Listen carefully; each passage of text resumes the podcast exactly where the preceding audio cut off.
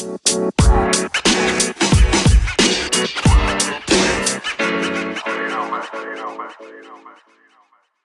everyone and welcome to Trust Your Gut. In today's episode, I will explain you why I decided to create a podcast and why I choose this name. I remember deep down inside that I always wanted to be successful, but not successful as many of us understand.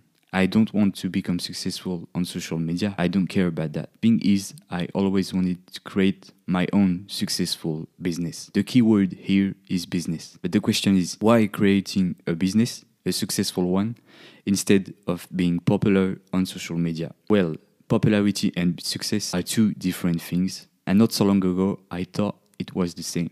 Being popular is when you are supported by many other persons on social medias. And being successful is when you have achieved a goal, like finishing your studies, for example. Answer to the question, I always wanted to become successful because success remains while the fame goes by.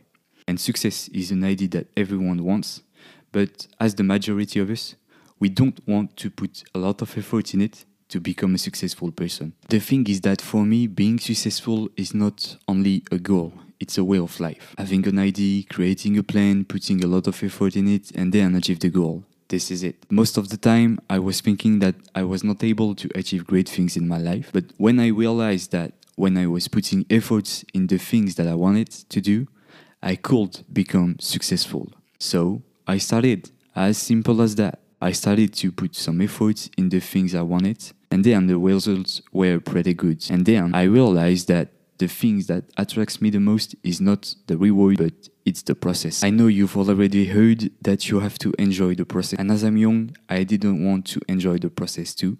I just want to enjoy the reward. But the thing is that when you enjoy the process, you become proud of yourself when you see the rewards because you know what it takes to get there. It can be a school reward, it can be a physical achievement, anything you want as long as you enjoy the process. Being proud of yourselves for accomplishing a goal is a thing, but being proud of the process is a whole other thing that can and will give you the strength and the power to achieve anything you want in life. So now the question is why creating this podcast? Well, I am starting this podcast because as a 20 year old man who wants to become successful in his life in every single field, I have listened to a ton of podcasts about how to create a business, about how to become a successful entrepreneur, about how to retake control of my life. I have listened to a ton of motivation speeches to find what burns inside of me, but I always ended up in on my couch in front of the latest Netflix show. I am also starting this podcast because I want to give you the necessary advice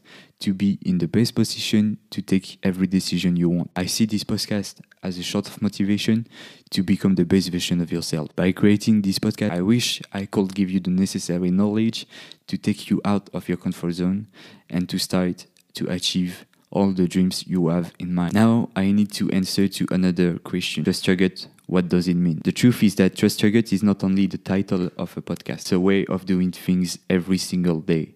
In other words, it's a way of life. Trust Your Gut is here to help you achieve your objective, to give you the necessary knowledge and advice to become the best version of yourself. Trust Your Gut means that you listen to your inner voice, which says that you are destined to great things. Trust Your Gut is for those who wants to accomplish their goals by taking some massive actions. To finish, the first advice I'm giving you if you want to change your life and become the best version of yourself is to start by making your bed. It was real. I will see you on the next one and don't forget to always trust your gut.